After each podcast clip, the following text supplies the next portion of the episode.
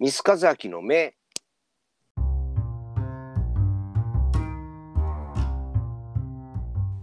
前回はシングル「 Drunken Hearted」の初期案とシングルとアルバムの差について語っていただきました。今回はさらにこのシングルジャケットのデザイン要素について深掘りしていきます。これ、ボツ案、ボツ案の話する？これ、あボツアの話。まあ、違う、してるんだよね、もうね。まあのねしてますからしてるね。あの、そう、向井の写真で最初だからやってて、結局、あ、これ違うねっつって、向井漫画に切り替わった。う。うんんギャグか変わった。で、で、向井からもらった、あの、絵素材の中に、手書きで書いた向井のジャギジャギジャギって、ボールペンで書いた、トランクハーテッドっていう文字の絵素材、文字素材っていうかね、うん、あって、それをはめ込んだやつもあるんだけど、それがなぜか、これももう記憶としてもう飛んでるけど、それやめになってる。あの、ボツってんだよね。ボツってるっていうのは、ななんか、えっ、と、ハードすぎたのか、うーんなんだったんだろうな、なん、なんでやめたかな。で、今見ると、こっちの方がいいって思うんだよね。うーん。ナンバーガールっぽい。いまあ、今の、今のナンバーガールを知ってるから、そう思うのかもしれんけど、うん。ん、こっちの方が今見ると違和感がないっていう。うーん。これ不思議なもんだなと思って。まあでもなんかやっぱり当時のそのナンバーガールってもうちょっとそのポップなものを思考してたイメージがあって多分そのなんかポップな方に引きずられてるのかなってそうそうですね。だから曲も、曲、中のし曲自体もそうだし、うんうんあの、うん、だから、やっぱ曲のイメージとは一致しないように思えたんだろうね。うんうんちょっとハードすぎるみたいな感じになったと思う。で、スクールガールバイバイの時は、赤いの線画をそのまま使うっていうか、まあそのジーロの上に置いていくっていうことをやってたけど、この Drunken Hearted に関しては、結構いろいろレイアウト、あの写真、絵素材をもらったのを、色をね、あの、つけたね。はい塗り絵をやったんだけど、俺がね。うん、まあ、塗り絵、塗ってみようっていう。で、その街とか背景とかは、その、うん、ちょっと濁ったブルーだけど、背景はまあ、まあ、引き続き、まあ、ブルー、水色というかね、うん、やっぱブルー系でいこうということで、世の中のと自分の乖離っていうか、この、その、それを浮き立たせるために、この銃を持ったね、人物は色がついてるけど、まあその背景と、まあ自転車に乗った女の子が自分の目の前を通り過ぎていってるような絵なんだけど、はいまあこのこの女の子には色をつけない。う。うんんうんうんその、それはなんでかって言ったら、その女の子も景色の一部なんですよ。うんその有機物な、あの、有機体なの、有機物なのは自分なんですよね。で、だから、結構街の景色とか、あの街の建物、まあ建物とか特にコンクリートとかだから無機物なんだけど、自分以外の人たちも無機物に見えてるんですよ。うん。ですよって、ですよって、あの、俺が言うのはあれやけど、なんかそういう俺は解釈。ううん。あのこれ色塗っちゃうとこの女の子自転車に乗ってる女の子に色塗っちゃうとこの人この女の子が有機的になるからうん。ちょっと立ち現れちゃうわけですねそこに。そうそうです。そうそうそうそうそう、その肉質的になるこの関係性なんか有機体と有機体の関係性みたいな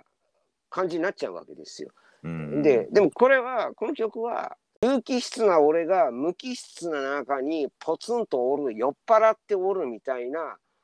孤独感とか孤立感とかそういうこう感じをうんが大事そういう世界観が大事なんであの実際に生身の人間と人間の関係性の歌をこう歌い上げてるとかそういうことじゃないので、ひょそういう曲を表現し曲で表現してるわけじゃないからメインのこの銃を持った男これはまあ多分向井自身だと思うけどねこの,、このチェックのシャツとか。チノパンとか、まあ、この感じは多分まあ向井だろうけど。まああとそのもうこれ本当だからそのおしゃれ感からちょっとやっぱ逃れられなかったっていうかなんかこう、はい、まあそれでこうもう今は絶対にやらないけどジャケットの右上にこの星のこの柄を入れてるっていうね。うん、中途半端なね。もう今今見ても中途半端な柄のなんかこういうなん柄というか飾り、うん、うん。えこれ何を意味してるんですか？これは一応そのキラキラ感ですね。キラキラ。だからそのうん。街の喧騒の中佇んでるきらめいてない俺と街のきらめいてる感じ。あのいや、うん、その夜のねあのネネオンであるとか、うん、人を楽しそうに話してキャキャキャキャ通り過ぎている目の前を通り過ぎる過ぎる人たちのそういう人たちのこのきらめききらめいて見える感じ、うん、なんか今言われて本当にやっと分かったみたいな感じ。で言われてやっとこれの意味が分かるって感じです。ああそうそうねそうねそうそうあの僕僕はあのあのこういうまあこういういわゆる飾りって言われるようなあの、まあ、テクスチャーであるとかオブジェクトって僕はもう基本的に入れないんですよね。デザインで、うん、入れない。で意味がな入れないっていうのは、えっと、意味があれば入れるけど意味がなかったら入れないんですでここ寂しいからここなんかこう空白がある多いとなんか画面上ねなんか知らんけど寂しいとかいう印象を抱かせるんですよね。でそれそれも理解できるんですよ。まあ、それはまあ、そういうもんだと思うんですよね画面の印象として。でやっぱであとバランスね。画面上の構成構図としてのバランスとしてここは何か何かあった方がいい。ってなったりもするんですよね。ででもそこにそうなった場合でも意味がないものは置かないです。だからそれはまあ今でもあの一貫してもう無駄な意味の無意味がない。ただ寂しいからなんかここになんかちょこちょこっと可愛らしいなんかこうなんかちょこちょこちょこなんか模様みたいな模様みたいなやつ、なんか入れようかとかいうそういう安直な発想はもうもうもう嫌ですね。まあ、ヘドが出ますね、自分でも。それをかあのそれを考えようとしてたら、何を何を考えよるんじゃって自分でも。そんなもんって。うん。うん。まあ、だってそれこそこれからどんどんどんどんあのナンバーガールのアルバムってすごい空間をちゃんと開けていく方向に行きますよね。そうですね。だから、うん、そうなっていきますね。その、うん、あの、何もないところに何かあるっていう、そういうこう、捉え、捉え方っていうか、そのそういう理論。理論っていうか、別に理論でやってるわけじゃない。自分たちがそう見えるんですよ。うん、なんか、なんか画面見てたら、うん、ここ余白でこう何のこう、まあ文字もないし、図そういった図柄もない図案もないけどなんかここになんかあるな空空気はとりあえずな空気はあるななんだろうな、うん、空間があるっていう印象とかはすごい大事にする。空気ね、うん、空気、まあ空気とかいう曲もあるけどさ。あすごいやっぱ日本美術っぽいですよね。そういうその間間とかその空間みたいなものに意味を発生させるみたいな。そう、あそうそうか、そうかもしれないですね。うん、なんかそのナンバーガールって僕はすごい世界のどこにもないすごい日本だからこそ出てきたバンドです。ちょっと、まあ、後期になってくるとより和の要素とかも入れていったりとかするっていうところで、だから、なんかその、その感じと、あのアルバムのあのカバーのこの空間の使い方みたいなもののそのまあ、あの和の芸術の様式みたいな感じとかがすごいマッチしてるなっていつも思ってるんですよね。なるほどね。うん、はいはいはいはい。でまあ、そういう意味で言うとここにこのキラキラが入ってるっていうのは、もうすごい後期のそのナンバーガールのデザインを知ってる人間からするとめちゃくちゃ邪魔だなっていや、思いすね。するところもあるし、あだから僕もともとこれってなんか事務所とかのそういうロゴみたいなものなんだと思ってたんですよね。ああ、うん、あの、ありますね。あの、まあ角に、とにかくそれ、レーベルロゴをポンと置いて、なんか落ち着かせたりするっていう手法は、まあよくやりますよ、ね。ありますよね。うん。うん、なんかそれだと思ってたんですよ。かでもちゃんと意味があるシンボル的なものだったっていうことがもう今回分かってそれだけでも結構ちょっと僕は発見ですね。ああそうそううんあとやっぱりそのさっきのその色その塗り絵をしていってその、まあ、色があるものと色がないものに分かれてるってあの僕が思ったのはカメラのピントみたいな効果にもなってて、ピントが合ってる人と、そのそれ以外の背景はピントがぼやけてるみたいな。で、まあ、そこで、うん、その被写体とあのバックグラウンドとの間に隔絶みたいなものができてるっていうのがすごい、なんかそこの感じもその、まあ、もともと写真を使う予定だったって、で、その写真の元の絵を見てもやっぱり向井さんにだけピントがあってそれ以外のものはピントがぼやけてるみたいな感じになってるっていうのと実は結構似てるっちゃ似てるんですよね。まあそうですね、うん、そうですね。そうそうそう。ただそれがこの絵になることによって、でこの色っていうものを使うことによってより強調された形になってるのでそれですごいさらにイメージが伝わりやすくなってるっていうのはやっぱこっちの案の方がいいなって思いますね。うん。これもう本当今更ながらそれもそれいう客観的にこう聞くともうもうその通りだと思。確かにあのあ俺もその、うん、あのそこまで当時考えてたかなって思って、えー、今解釈すればいや俺今さっき長々と話したけどそのこの人物しか色がついてないっていう理由、うん。はい、うん。で他は単色単色というか色がついてない理由っていうのは、うん、うん、なぜなぜそうしそれ普通だったらねこの自転車の女の子にも塗るでしょうって、うん、うん、なそれをやらなかった理由っていうのがやっぱ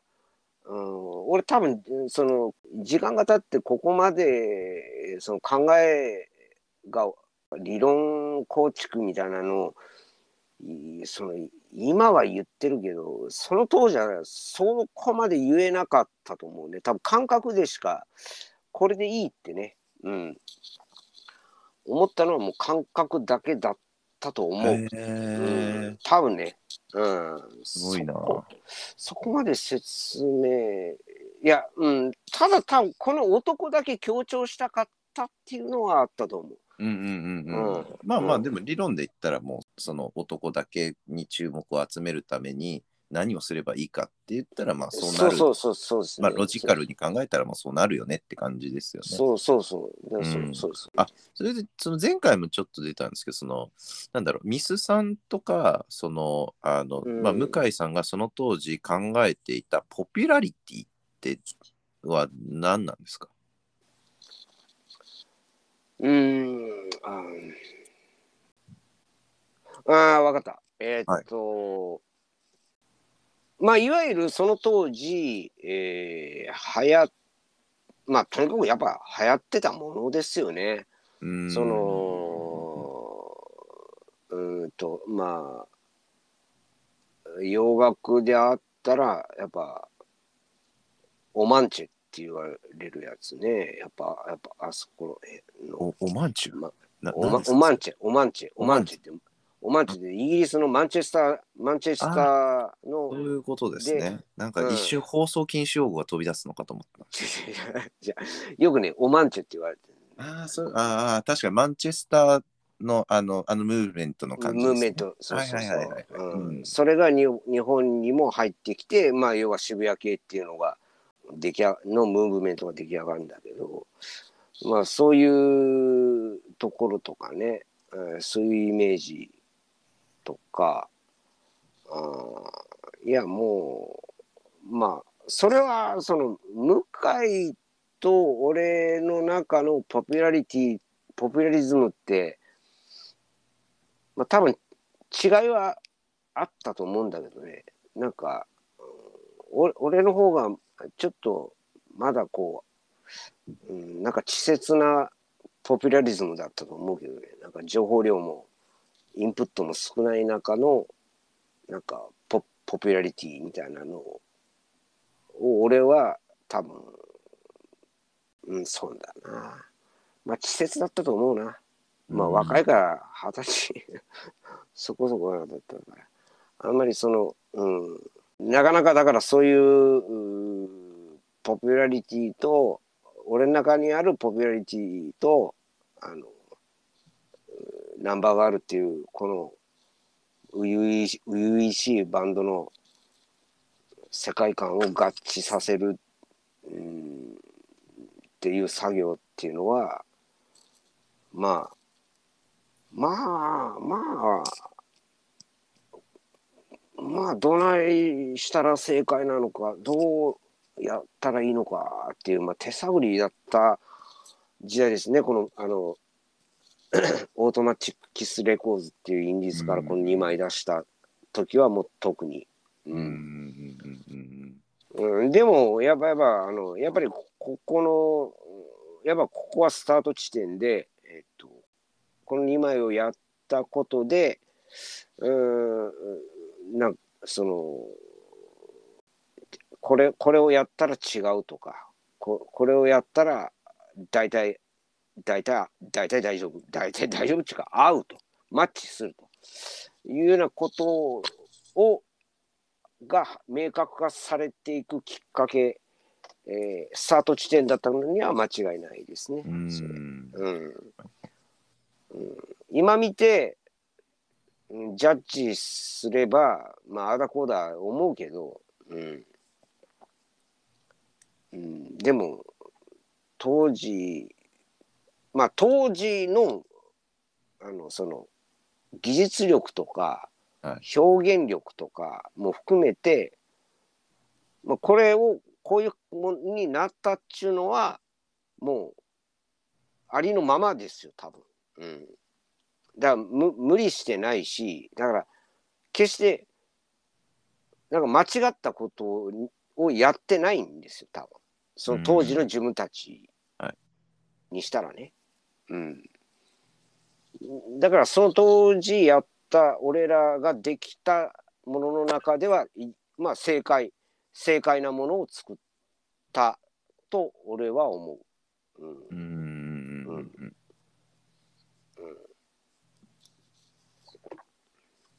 そうですね。好きなあもん僕ちょっともう もう一つちょっと歴史的な部分で気になってるんですけどあのこの「ドランクンハーテッド」ってもともとは「酒」ってタイトルだったわけじゃないですか曲が。あはい、あれってどのタイミングで Drunken Hearted になったんですか？忘れた。いや確かにあのトランペットの SAKE ね、あの弦があれもらった時に確か俺も説明聞いた「酒」ってタイトルって最初聞いたな。うん。あれ？でもボツ案の時点ではもう Drunken Hearted なわけじゃないですか。これえーっとななんでだろう。だからだこれもそうですよだからはいだこれも酒でいくとこれきついと。ああ。いやなんかお酒のお話？お話っていうかお酒の曲？みたいな。いや SAKE になだから漢字の酒だったらちょっときついけどあの SAKE だったらまあ ROCK じゃないけどさうん。なんかこう記号的に見えるしまあいいんじゃねえかだからとにかく酔っ払ってるっていう曲だから酔っ払って街をふらついてるって。いやまあこれまあ酔っ払いやそのね思い出今ヘッドないなんかそのまあふとにかくもうこの当時はやっぱ酔っ払ってる俺みたいな曲山ほどあるわけじゃないですか。でお酒で そうね。だからそう酒って最初言われててえーっとでも変えたんだよね。かややっぱ変えるわって、うん、言われたと思う。うーん。酔っ払ってるハーテッドえー酔っ払っうんなんだ？ちょどうどうえーっとどうなります？心が酔っ払った状態、うん、みたいな感じですかね。はああそうかそうかうい。うんん。まあそうですよねだから、まあでこれ、うんそのねあの向井さんによるとあのロバート・ジョンソンの曲に「えードランケン・ハーテッド・マン」っていう曲があってああなるほどねそこから一応取ってるっていうことらしいですね。うんさすが。あの、さすがというか、俺はそういう引用があったっていうのは、えーこの二十何年経って、二十何年じゃない、30年ぐらい経って初めて知ったわ。まあそのデザイン制作に取り掛かる一番最初に取り掛かった時はまだ酒だったけど途中でその Drunken Hearted になっていったっていう感じなんですかね。そうね、え多分ね、ラフを作る、まあ、一番最初の打ち合わせの時はとにかく酒だったね。うーん。で、割と早い段階で、まあ、ボツ案、もう Drunken Hearted になってるから、そうですよね。で、まあ、あのイラストとかも Drunken Hearted なわけですし、うん、うん。そうですよね。そう、そう、だから、割と早い段階で、やばい、やめるわって言われたんだろうな。うーん。で、酒だったらもう、いやもうこのトランペットのこの SAKE って書いてあるやつを割とガーンって使ったかもしれないね。そうですよね。うんうん。そしたらまた全然違ったアルバムになマってくるチャうんシングルうん。いや、でもやっぱこの、この銃持ってる男と背景っていうやつはやっぱその、この後のやっぱナンバーガールのイメージにすごいつながってく感じになるので、酒のトランペットのやつ、まああの、後ろ側の面にね、書いてあるイラストですけど、これになったらナンバーガールのイメージ全然また変わったでしょうね、この後。そうだね。うん